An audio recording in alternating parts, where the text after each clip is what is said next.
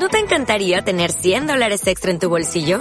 Haz que un experto bilingüe de TurboTax declare tus impuestos para el 31 de marzo y obtén 100 dólares de vuelta al instante. Porque no importa cuáles hayan sido tus logros del año pasado, TurboTax hace que cuenten. Obtén 100 dólares de vuelta y tus impuestos con 100% de precisión. Solo con Intuit TurboTax.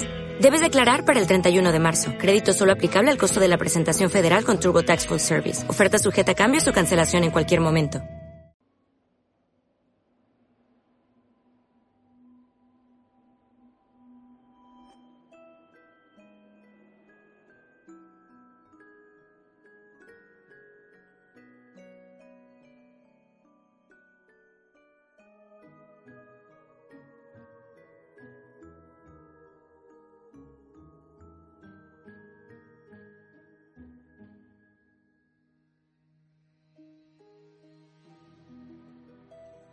Hola amigos, bienvenidos al capítulo tercero de Rumbo a la Historia. Hoy eh, vamos a hablar del ejército de los reyes católicos, que supuso la transformación hacia la, hacia la modernidad de las Fuerzas Armadas Españolas en ese momento, y también vamos a hablar del gran capitán, que fue sin duda personaje destacado en aquella época. El reinado de los reyes católicos eh, marcó en la península la transición de la Edad Media a la Edad Moderna, y el ejército en modo alguno fue ajeno a esa corriente innovadora, sufriendo unas profundas reformas que le llevó a ser la fuerza de combate más temida y respetada en Europa durante los siglos XVI y XVII. El reinado de Isabel y Fernando se inicia con una guerra de sucesión que militarmente hablando pertenece al medievo, el rey en este contexto convoca a los nobles, que a su vez aportan sus fuerzas, reuniendo de esta manera un ejército totalmente heterogéneo y muy poco manejable. De esta guerra, los jóvenes monarcas extraen una valiosa lección sobre las lealtades, pues cada noble manda sobre sus tropas y éstas a su vez se convierten en un arma de doble filo al mando de su señor, abandonando el campo de batalla en el mejor de los casos o volviéndose contra su propio ejército en virtud de las alianzas de cada momento las más de las veces, haciéndose evidente entonces la necesidad de contar con un núcleo de ejército formado y disciplinado bajo control real como garante de la estabilidad institucional.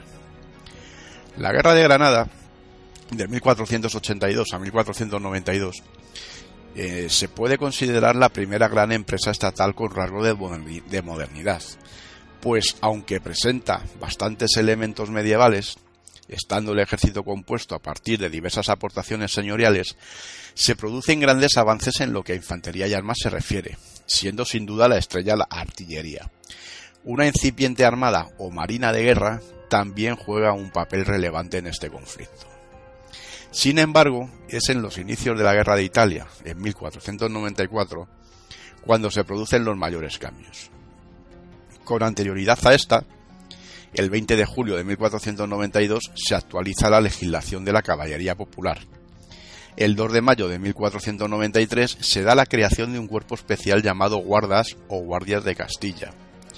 Los guardas ya constituyen un núcleo de ejército adecuado con efectivos propios, permanentes, eficaces y lo más importante bajo el control directo de los monarcas. Estas reformas desembocan finalmente en 1503 en la publicación de una nueva ordenanza que pone fin a la autonomía de los contingentes del ejército, que aun siendo plural, está dirigido y organizado directamente por el rey. Esta ordenanza supone la consolidación de las reformas parciales emprendidas por los reyes católicos años atrás. Tenía un total de 61 artículos, donde se trataba exhaustivamente temas como las pagas, el alojamiento de la tropa, el comportamiento de los soldados, armas, equipo, etcétera, etcétera. No obstante, el ejército todavía tenía carácter temporal, así que Fernando el Católico decide levantar en 1504, tras asegurarse el concurso de sus mejores generales, varias unidades con capitanías homogéneas, institucionalizando la llamada infantería de ordenanza que sentará las bases de la administración militar de los ejércitos españoles, siendo el germen de los temidos y respetados tercios, aunque no fue hasta 1534 cuando se creó el primer tercio oficial, el de Lombardía.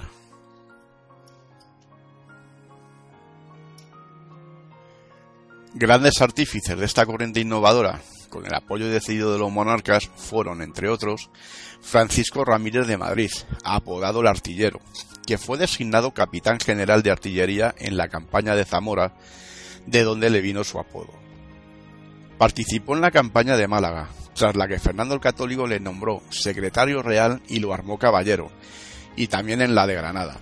Con posterioridad, en 1501 encontró la muerte al combatir una insurrección de los mudéjares en la Sierra de Ronda. Asimismo, Gonzalo Fernández de Córdoba, el gran capitán, protagonizó numerosas acciones militares cerca de Málaga y participó en la toma de Granada.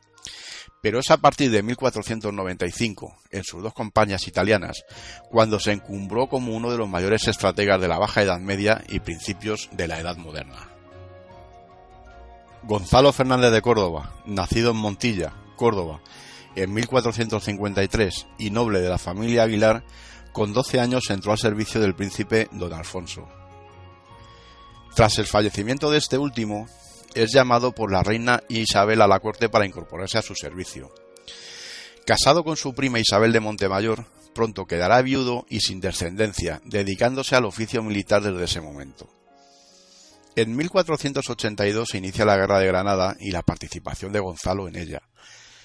Destacó en los ataques de Álora, la fortaleza de Setenil, Loja y el asalto al castillo de Montefrío, y finalmente en las negociaciones con Boabdil el Chico que finalizaron con la toma de Granada el 2 de enero de 1492. El señorío de Orbija, rentas sobre la seda y la encomienda de la Orden de Santiago fueron algunas de las recompensas obtenidas por los excelentes servicios prestados a la corona en aquella época.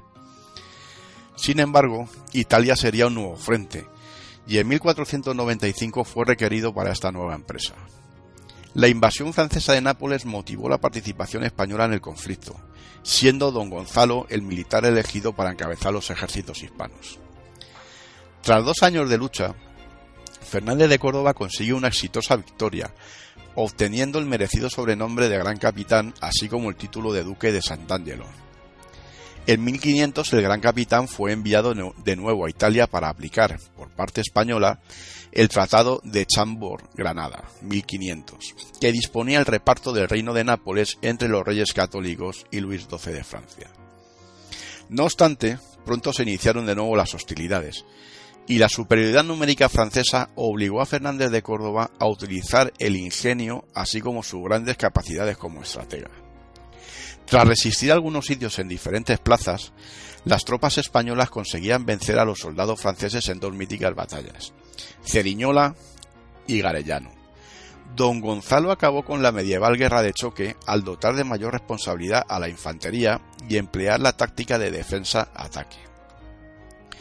En este sentido, la batalla de Ceriñola marca un antes y un después en las tácticas militares, siendo lo más característico de ella la rapidez con que se desarrolló, pues entre la primera carga francesa y la rendición de dicho bando apenas transcurrió una hora, con 4.000 bajas del ejército francés por únicamente 100 en el bando español.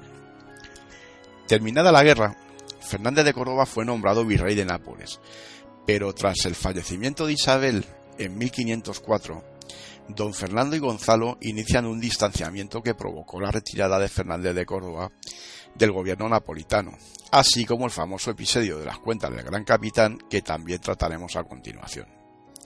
Don Gonzalo regresó a España donde falleció en 1515, a pesar de intentar obtener en numerosas ocasiones el necesario permiso real para trasladarse al lugar donde consiguió todos sus triunfos. Poniendo en práctica las ideas de Gonzalo de Ayora, gran reformista e impulsor de las ordenanzas del ejército de los reyes católicos, Gonzalo Fernández dio el predominio a la infantería, capaz de maniobrar en toda clase de terrenos. Dobló la proporción de arcabuceros, armó con espadas cortas y lanzas arrojadizas a, dos infantes de cada cinco, y puso en práctica un escalonamiento en profundidad, en tres líneas sucesivas, para tener siempre reserva y posibilidad de maniobra. Dividió los batallones en compañías, cada una de las cuales se colocaban a la altura y a la derecha de la que le precedía, con lo que se lograba fácilmente la formación de combate. La superioridad de este modelo radicaba en su mayor capacidad de dividirse en unidades más móviles hasta llegar al cuerpo a cuerpo individual y la fluidez táctica que favorecía la predisposición combativa del infante español. En este sentido, Don Gonzalo adiestró a sus hombres mediante una disciplina rigurosa y formó su moral despertando en ellos el orgullo del cuerpo, la dignidad personal, el sentido del honor nacional y el interés religioso. Hizo de la infantería española aquel ejército formidable del que decían los franceses, después de haber luchado contra él, que no habían combatido con hombres sino con diablos. Sin duda, una buena base que derivó en la creación de los populares tercios españoles, que acabarían dominando buena parte del mundo e invictos hasta el desastre de Rocoy en 1643. En cuanto a las famosas cuentas del gran capitán, como hemos visto antes, concluida la campaña de Italia, los reyes católicos exigieron cuentas a su general, quizá en ese momento de manera inconveniente, y aunque éste la rindió, es de suponer que González de Córdoba hubo de sentirse molesto por las maneras como se las habían exigido. Según se cuenta, de todas las partidas que el gran capitán presentó a sus reyes, las más conocidas y repetidas por todos son las siguientes. 200.736 ducados y nueve reales en frailes, monjas y pobres, para que rogasen a Dios por la prosperidad de las armas españolas. 10.000 ducados en pólvora y balas, 100 millones en palas, picos y azadones para enterrar a los muertos del adversario, 100.000 ducados en guantes perfumados para preservar a las tropas del mal olor de los cadáveres de sus enemigos tendidos en el campo de batalla, 50.000 ducados en aguardiente para las tropas en día de combate, 160.000 ducados en poner y renovar campañas destruidas por el uso continuo de repicar todos los días por nuevas victorias conseguidas sobre el enemigo. Millón y medio de ducados para mantener prisioneros y heridos, un millón en misas de gracia y te un al Todopoderoso, tres millones de ducados en sufragios por los muertos, siete mil cuatrocientos noventa y cuatro ducados en espías y escuchas, cien millones por mi paciencia en escuchar ayer que el rey pedía cuentas al que le había regalado un reino. Con respecto a la autenticidad de estas cuentas, Manuel José Quintana, y Modesto La Fuente sostuvieron eh, la autenticidad del hecho. Hay otros, sin embargo, que creen que son apócrifas y que su lenguaje no corresponde al que se usaba en tiempo de los reyes católicos, sino al de un siglo más tarde. Dicen que hubo efectivamente unas cuentas que rindió el gran capitán y que se tuvieron por excesivas, dando origen entonces a la expresión proverbial. Pero a su vez afirman que las cuentas que corren por los libros como dadas por el gran capitán son falsas. En el averiguador universal, en el tomo 4, correspondiente a los números 87 y 89 de 1882, aparecieron dos trabajos acerca de esto. En el segundo de ellos, un comunicante que solo firma con las abreviaturas JCG cita en apoyo de la autenticidad de las famosas cuentas el testimonio de la historia general del mundo del obispo italiano Paulo Jovio, personaje casi contemporáneo del gran capitán en cuya obra, después de referir la llegada a Napoleón del Rey Católico, se puede leer textualmente lo siguiente. En estos días pusiéronle demanda a Gonzalo de Córdoba, diciendo que diese cuenta de lo que había gastado en la guerra y de las rentas que habían entrado en su poder, porque, vistos los libros de lo recibido y gastado, había gran diferencia de lo uno a lo otro. Él dijo, severa y graciosamente, yo os mostraré un cartapacio mío más verdadero que todos esos libros públicos, y veréis que he gastado más de lo que he recibido, y yo os juro que por pleito lo tengo que cobrar. Y otro día sacó un libro pequeño con un título muy autorizado, y, abriendo la primera hoja, decía encima, cuenta del gasto, y luego un partido decía, día pobres y monjas ya va desde buena vida doscientos mil y setecientos y treinta y seis ducados, y nueve reales, porque rogasen a Dios que nos diese victoria. Y luego el segundo partido decía, di seiscientos mil y cuatrocientos y noventa y cuatro ducados a los espías por cuyo aviso se ganaron muchas victorias, y el señorío del reino, y dice los secretos de mi mano a la suya. Mandó el rey que no se hablase más de ello, y ratificando todo lo que se había dicho, determinó traerlo consigo a España. Hasta aquí la cita de JCG, quien afirma haberse servido de una traducción española de la obra de Paulo Jovio que hizo posteriormente en 1566 Gaspar de Baeza. Primera parte del folio 68, edición de Granada. En resumen, no hay más datos históricos que avalen la veracidad de lo que bien podría ser tan solo una anecdótica falacia. Esto ha sido todo por hoy. La música que aparece en este capítulo es de Manu Marín y de Roger Subirana. Se ha descargado de la web jamendo.com y se reproduce según los términos de sus respectivas licencias Creative Commons.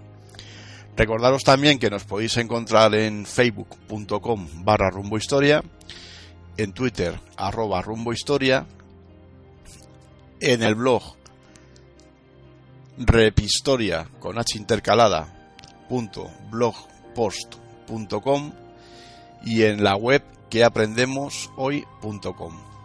Hasta la próxima. Gracias por escucharnos.